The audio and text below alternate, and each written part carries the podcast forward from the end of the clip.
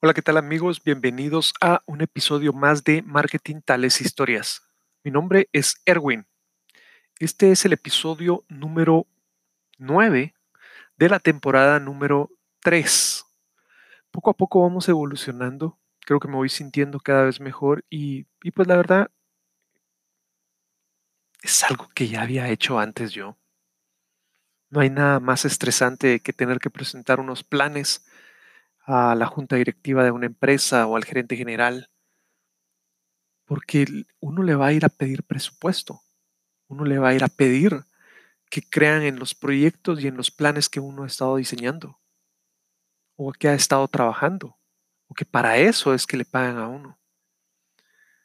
Esto para mí, pues, como les comentaba, es una forma más de ayudar a mucha gente, principalmente a los jóvenes, porque es bien interesante cómo empezó a funcionar esto. Creo que vamos a irlo viendo en los próximos episodios de Marketing Tales Historias. No me quiero adelantar tanto. Sin embargo, pues espero que les esté gustando de una mejor manera lo que estoy tratando de hacer. No quiero ponerme a bailar, no quiero hablar extrañamente o llamar la atención de formas extrañas porque eso ya pasó. Si a ti en estos momentos te está llegando esa información y por primera vez estás practicando los retos o haciendo los retos, los challenge, eso ya pasó, eso ya sucedió. Y es una buena forma de que si tú quieres pues, involucrarte un poco más y conocer un poco más, lo hagas. Es bueno que tengas la conciencia de que pues no solo es pasar el tiempo, no es solo ponerse a bailar en las nuevas aplicaciones, que por cierto ya están vetadas en algunos países, países muy importantes y países que forman parte del grupo de países que están liderando el desarrollo económico del mundo, antes de la pandemia, por supuesto por supuesto que también son los más afectados durante la pandemia. Pero eso tiene que darte información, ¿verdad? No tienes que esperar a que salgan en las noticias para tú tomar tus decisiones de qué es lo que quieres y qué es lo que no debes hacer. En este episodio vamos a seguir platicando, el episodio número 9 vamos a seguir platicando de, de la diferencia de social media y code o programación redes sociales o programación. Quiero explicar también un poco más por qué me centro en el lado 2014, a pesar de que, pues ya se dieron cuenta que en la portada de algunas fotografías donde estoy haciendo referencia a este tema, aparece eh, donde Twitter me está felicitando por mi aniversario de ocho años. Y quiero cerrar con enfocarme en algo que ya estaba sucediendo y que muchas veces eh, nosotros lo que escuchamos es de que todo esto es malo. Sin embargo, cubre una o tiene una función social. Se los voy a explicar más adelante. Entonces, volviendo al, al punto, me centro en hace siete años, porque para mí siete, y al igual que para muchas otras personas, tiene unas connotaciones especiales. Está asociado a, a suerte, está asociado a ciclos. Y eso tiene una, una razón bastante lógica, que me pareció muy lógica. Hay un libro que anda por ahí, no sé si lo han escuchado, que habla de que para ustedes convertirse en expertos en algo, tienen que hacerlo por aproximadamente alrededor de 10.000 horas. Con 10.000 horas de prácticas, las personas se vuelven expertas en hacer las cosas. Se sienten cómodas. Recuérdense que en, en los podcasts pasados yo les decía, no participo de, de lo que dicen de sal de tu zona de confort. Para mí eso no va para mí la instrucción que me ha servido mucho es amplía tu zona de confort. Porque ampliar mi zona de confort me permite aprovechar lo que yo ya sé y poderlo integrar a lo nuevo que estoy haciendo o a lo nuevo que estoy aprendiendo. Y así es como funciona, pues, algunas personas, algunas industrias. ¿Por qué hablo de esto? Porque en el episodio anterior les hablé de que el origen de social media y el origen de la programación vienen de dos áreas completamente diferentes. Me voy a centrar en los ocho años y siete años que estoy diciendo, pues, pues probablemente me gusta más siete que ocho, porque el ocho aquí en Latinoamérica lo asociamos con una persona que come tortas y que pues no tiene dinero, mientras que el siete eh, está asociado a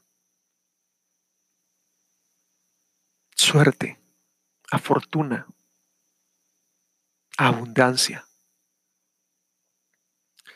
Eso no significa que yo, si yo salí del área corporativo un poco más de hace 10 años, no significa que yo me haya quedado ah, fuera del Internet o fuera de todo lo que yo ya me había adelantado en el área de marketing, como les comentaba, al, tener acceso al CRM en 1996-97 de una industria de restaurantes. Al contrario, eso ya son cosas que uno trae y son estilos de vida, son estilo de vida que uno pues aprendió a hacer y como las cosas le funcionan, pues lo sigue haciendo. Es así de fácil, es así de sencillo. Uno va identificando y va corrigiendo ciertas cosas que no funcionan o que mira en ciertas personas o en cierto grupo de personas y automáticamente las cambia o las modifica o las adapta para que a uno, de acuerdo a su experiencia, eh, pues pueda probar a ver si son beneficiosas. Si resultan, uno lo continúa haciendo. De eso se trata, lo que me tocó pasar entonces de los años 2009, 2008 al 2014 yo no me sentía cómodo en lo que estaba sucediendo. Yo miraba a toda la gente que se estaba metiendo en las redes sociales. Y normalmente ya saben cuál es la red social de la que estoy hablando, porque fue la que se masificó más rápidamente, una que apareció ahí en, en unos apartamentos en una universidad para clasificar a las personas. Y al final se está utilizando para jugar, para conectar con amigos de, de, épocas anteriores. Para mí eso estaba bien, pero, pero para mí eso era agarrar un teléfono y llamar a alguien. No era muy importante en ese momento, pero sí miraba cómo toda la gente se estaba, pues, involucrando en eso y estaba participando. Y no les digo de gente nivel bajo, les estoy hablando de gente nivel alto. donde en vez de agarrar un libro como todos sabemos y que nos dicen y que, y que se promueve por muchos lugares, no, se ponían a jugar una cosa de construir una granjita. Y era bien curioso porque pues ahora está el Minecraft. En vez de ser granjitas, ahora es Minecraft para, para niños. Todo ese tipo de situaciones son las que tienes que ir viendo con una mayor perspectiva. Tienes que tener una visión un poco más amplia, no solo tomar la información y agarrarla, sino que ser un poco más crítico. Entonces, durante esos años, 2008, 2009, 2010, 2014, pues yo seguía leyendo, seguía pues aprendiendo. Ese coincidió cabalmente con un camino hacia adentro de mí, hacia atrás de mí, para poder renovarme. Eran mis más o menos 40 años donde pues también afectan las crisis de la edad.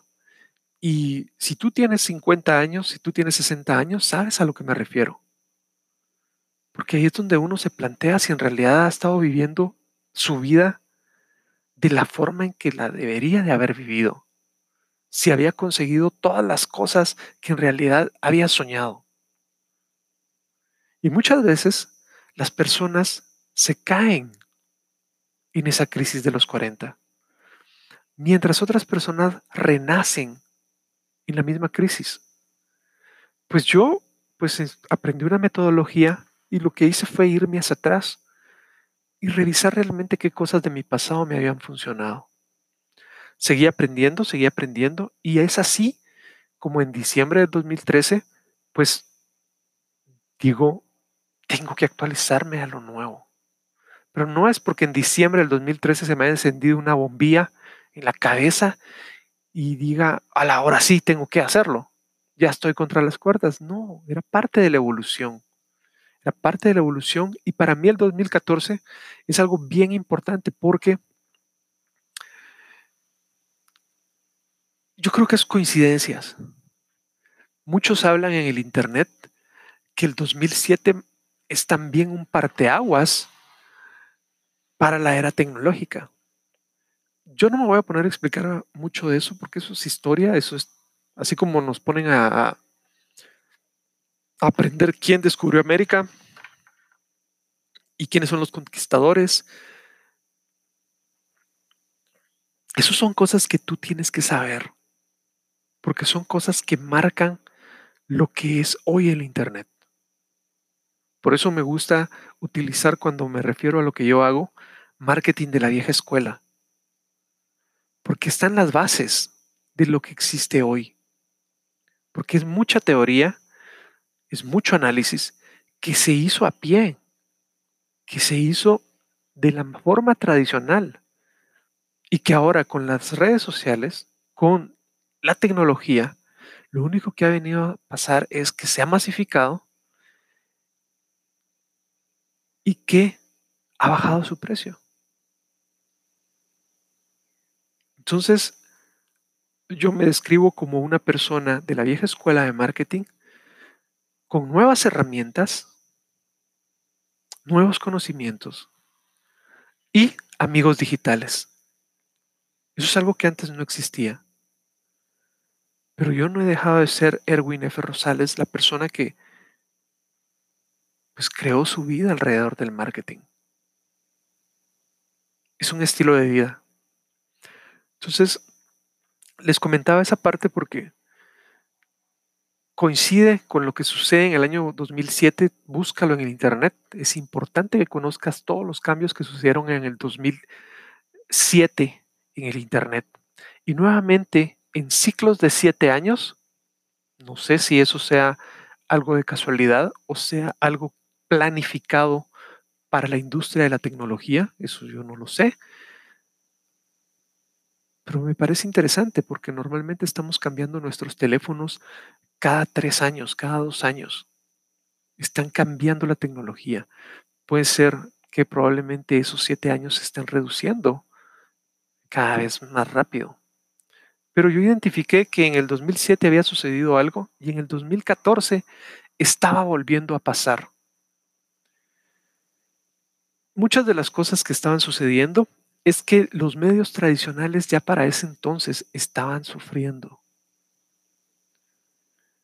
¿Y qué tiene que ver esto con lo que está sucediendo acá?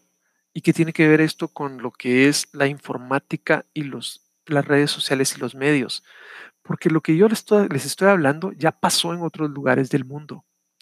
En el 2013, una de las personas que ustedes conocen, que es uno de los personajes más ricos del mundo actualmente, desde el año 2017, 2016, en los últimos años, que inició vendiendo libros, eso es curioso, no se han dado cuenta de eso.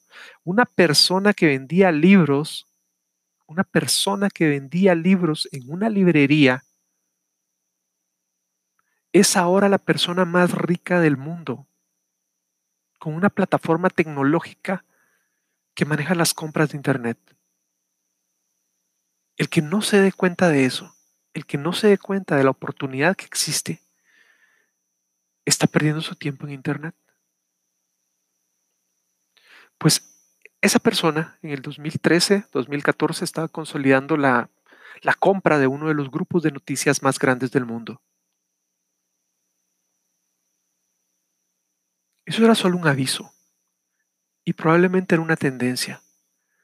Y yo no estoy extraño ni debería ser extraño o ajeno que eso ya esté sucediendo en tu país, que eso ya esté sucediendo en mi país.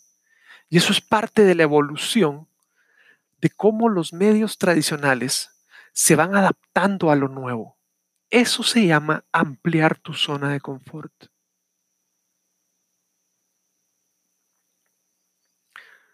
Para mí. Se me terminó nuevamente el tiempo. 15 minutos es demasiado poco. Les agradezco que me estén escuchando. Son cosas que me pongo a hablar y, de verdad no sé si las tengo que hablar, pero para mí es importante porque es un poco de ir aclarando, como les decía en el episodio número uno, episodio número dos de, de la temporada uno. Uno es primero explicar bien los objetivos que, que yo tenía al estar haciendo todo esto por más de siete, ocho años.